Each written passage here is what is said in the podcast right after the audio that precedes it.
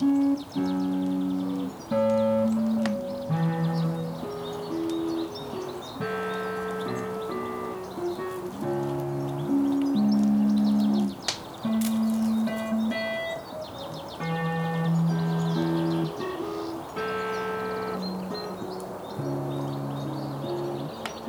всем привет! Я рад вас приветствовать в открытой студии подкаст передачи «Винегрет». И мы с вами продолжаем читать книгу Александра Куликова «Меч и судьба». В прошлом выпуске мы остановились на решающем моменте. И что же он из себя гласил? Ну вот и приспело время для первого выбора пути. Если ты птица того же полета из какой и сей рыцарь, отправляйся отсюда на страницу 14. Если твоя скромность превозмогает твое честолюбие, продолжай свой путь, и ты отыщешь его на странице 15.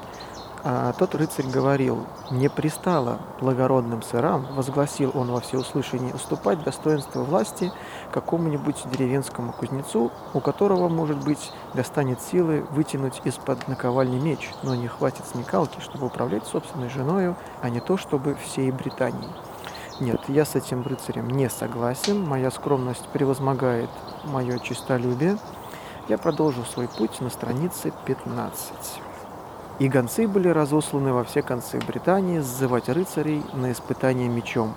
И в день Нового года рыцарей съехалось множество, но вытащить меч так никто из них и не смог. И тогда они, чтобы не пропадала их дальняя дорога в Лондон, раскинули шатры и устроили состязания, испытывая друг друга в схватках на деревянных копьях и жестяных мечах, потому что никому не хотелось расставаться с жизнью, не увидев нового короля. Среди прибывших был один добрый провинциальный рыцарь, сэр Эктор, и сын его, сэр Кей, посвященный незадолго до этого в рыцаре, хотя никаких заслуг, кроме происхождения, за ним пока не числилось. Прибыл с ним еще один юноша лет 16, брат Кея по имени Артур. Этого-то вот Артура и послал сэр Кей домой, когда вдруг обнаружил, что не захватил с собой меча. Как уж так вышло, что рыцарь вышел из дома без меча, нам не судить. Таковы, видно, проделки Мерлина, или такова рука судьбы, или таков уж рыцарь сэр Кей. Короче, Артур отправился домой за мечом для брата, но никого не застал, ибо все поехали смотреть рыцарские состязания. Артур, правда, не особо расстроился. Он тут же вспомнил, что совсем недавно видел меч, пропадающий безо всякой пользы, и помчался прямо во двор аббатства. Стражи меча тоже оказались рыцарями вполне исправными и не стали зря сидеть в десятером там, где и одному-то делать было нечего. Ибо куда же мог деваться меч, вытащить который никому и не по силам, не говоря уже на ковальни и камни. Вот и опять настала пора выбора. На сей раз встать тебе придется на место Артура перед камнем. Если ты из тех, кто тщательно обдумывает дело, прежде чем приступить к нему, тебе пойдет страница 16. Если ты не утруждаешься себя предварительными планами, а бросаешься вперед, не осмотревшись, что ж, загляни на страницу 18. Но на самом деле я как-то пытаюсь планировать свои какие-то действия, хотя вот у меня сейчас предстоит отпуск, и я понятия не имею, что я буду делать, потому что мы с Леной проворонили э, билеты на море, и понятия не имею, что... Но ну, все это я пытаюсь планировать, поэтому все это страница 16. Меч показался юноше более замечательным, чем при взгляде мельком. Но он засомневался, отчего же такой прекрасный меч пропадает без дела? И кому же это, и чего ради пришло в голову засунуть его под наковальню? Артур получил классическое древнебританское воспитание, а потому знал, что подобные несообразные загадочности сопутствуют обычно разным чудесам, влияющим порой на судьбы целых народов. Поэтому торопиться он не стал. Прежде всего, Артур внимательно осмотрел камень и обнаружил на нем письмена, известные уже всем, кроме него. Масштаб задачи, вставший перед ним в свете утверждения на камне, поверг его в глубокую задумчивость. Он сознавал, что силы его недостаточны для подобного свершения, и потому пытался найти способ все же достигнуть как-нибудь результата. Начнем с того, рассуждал сам с собой Артур, что никаких ограничений условия не содержат. Кто вытащит? И все тут. Все прежние попытки были порочены по самому своему методу. Рыцари пытались одолеть чудо меча прямым приступом грубой физической силы, которая, конечно же, не может являться решающим условием при выборе короля. Ибо что есть король? Он олицетворение силы, власти, но отнюдь не власти силы. Значит, здесь важнее проявить умение управлять и организовывать, нежели способность сделать что-то самому. Ну, да. Рассудив таким образом, Артур решил было позвать на помощь еще человек сорок, да и своротить объединенными усилиями наковальню.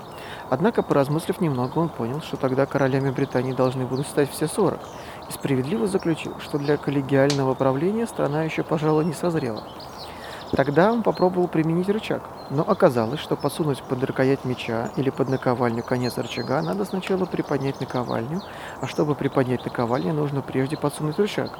К тому же для этой затеи тоже катастрофически не хватало рук. Чтобы сразу и поднимать, и подсовывать, а привлечение посторонних было нежелательно по выше приведенным соображениям. Наконец оставался излюбленный политиками всех времен рецепт смазка. Однако наковальня, казалось, приросла к камню, но не пропустила под себя ни капли масла.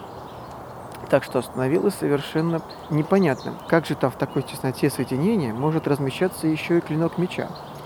Приняв во внимание все рассмотренные обстоятельства и соображения, юный, но не по годам рассудительный Артур решил отказаться вовсе от экспериментов с мечом и отправился приискать клинок в ближайшую оружейную лавку. И это, разумеется, был более простой и разумный путь добыть меч брату, нежели лезть для этого в британские короли. Так вот и получилось, что меч-то Артур добыл, а королем не стал. А что уж потом вышло из этого, про то сказано на странице 45, куда мы теперь и отсылаем читателя. Что-то мне кажется, что если бы я пошел по другой странице, где герой действовал грубой силой или всегда кидался в самую гущу событий, то, по-моему, просто бы он не смог ничего сделать. Конечно, можно посмотреть, заглянуть на ту страницу, но что-то, мне кажется, не хочу тебе портить сейчас впечатление. Поэтому, друзья, мы отправляемся на страницу 45. Власть в Лоргии со временем захватил известный своим злонравием рыцарь Мордред, похвалявшийся дважды августейшим происхождением и утверждавший, будто он сын не только короля Артура, но... что? Будто он сын не только короля Артура, но и сестры его, феи Морганы – зачатый и рожденный ими в кровосмесительной связи. И даже великий Мерлин не мог опровергнуть этот гнусный слух, ибо уже спал в пещере околдованной леди Немеей. И Мордред воцарился в Логрии. Но не был он и благородным правителем, ни искусным полководцем, ни могучим рыцарем и власть его от этого не была прочна. Несмотря на все колдовские старания феи Морганы, ибо многие славные рыцари не пожелали служить королю незаконному и ничтожному, удалились в иные страны и земли. Логрия стала беззащитной.